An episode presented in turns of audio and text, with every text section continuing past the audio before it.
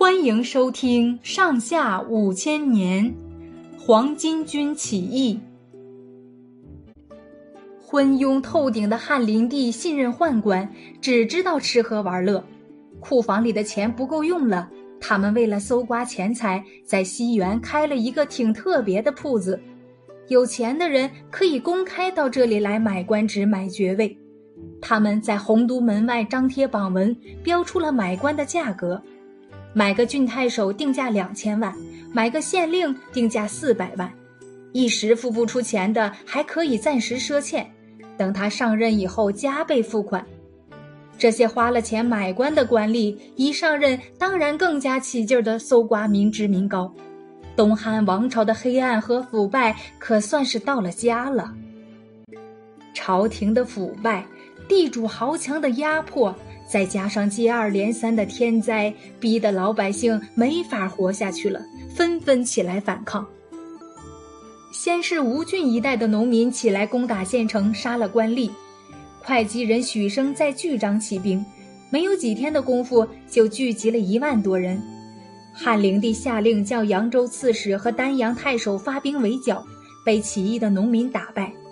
许生的声势越来越大。还自称阳明皇帝。公元一百七十四年，吴郡司马招募人马，联合周郡官兵打败了许生。吴郡的起义军虽然被镇压下去，但是更大的武装起义却正在酝酿着。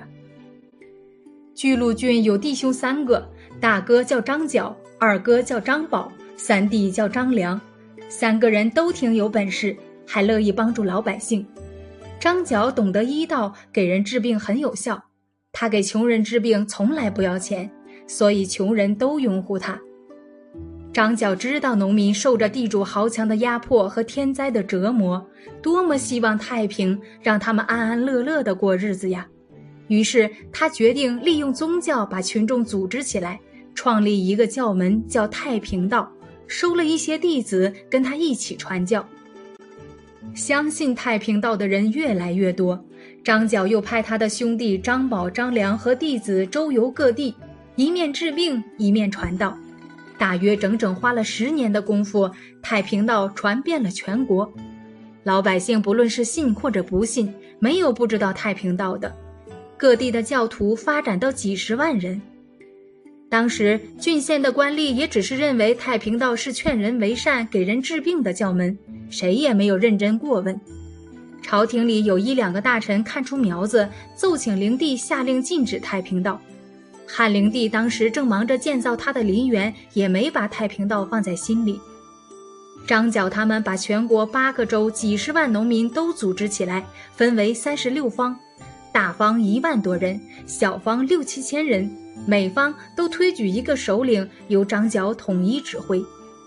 他们秘密约定，三十六方在甲子年三月初五，京城和全国同时起义，口号是：“苍天当死，黄天当立，岁在甲子，天下大吉。”苍天就是指东汉王朝，黄天就是指太平道。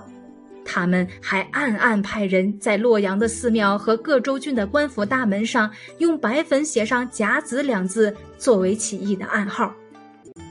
可是，在离开起义时间还有一个多月的紧要关头，起义军内部出了叛徒，向东汉政权告了密。朝廷立刻在洛阳进行搜查，在洛阳做联络工作的马元义不幸被捕牺牲。和太平道有联系的群众一千多人也遭到了杀害。由于形势突然变化，张角当机立断，决定提前一个月起义。张角自称天公将军，他的弟弟张宝称地公将军，张良称人公将军。三十六方的起义农民一接到张角的命令，同时起义。所有起义的农民头上都裹着黄金作为标志，所以称作。黄巾军，各地起义军攻打郡县，火烧官府，打开监狱，释放囚犯，没收官家的财物，开放粮仓，承办官吏、地主豪强。不到十天，全国都响应起来了。各地起义军从四面八方向洛阳涌来，各郡县的告急文书像雪片一样飞向京都洛阳。汉灵帝慌忙召集大臣商量镇压的措施。汉灵帝拜外戚何进为大将军，同时派出大批人马，由皇甫嵩、朱俊、卢植率领，分两路去镇压黄巾军。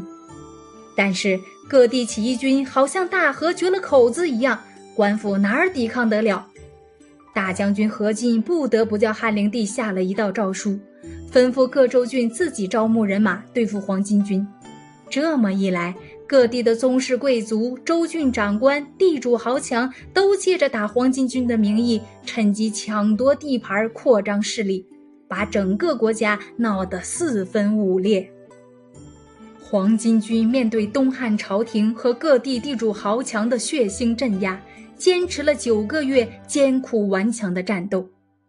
在紧张战斗的关键时刻，黄巾军领袖张角不幸病死。张良和张宝带领起义军将士和敌人进行殊死搏斗以后，先后在战斗中牺牲。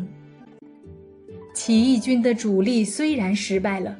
但是化整为零的黄巾军一直坚持战斗了二十年，东汉王朝的腐朽统治经过这场大规模起义的致命打击，也就奄奄一息了。